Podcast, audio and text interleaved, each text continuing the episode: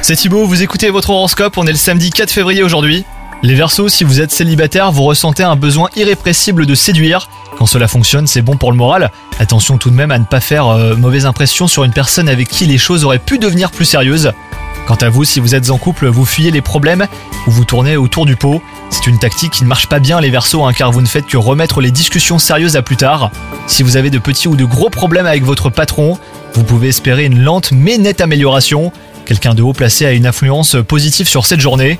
Ce sera la grande forme jusqu'au soir pour vous les Verseaux, mais si un souci de santé vous a préoccupé récemment, vous pourriez en faire les frais. Si vous repoussez un rendez-vous chez le dentiste par exemple, vous n'avez pas bien soigné certains mots, il est temps de passer à l'action. On compte sur vous, bonne journée Hello, c'est Sandy Ribert. Je suis journaliste sportive et je vous invite à découvrir le nouveau podcast Chéri FM Haut Niveau.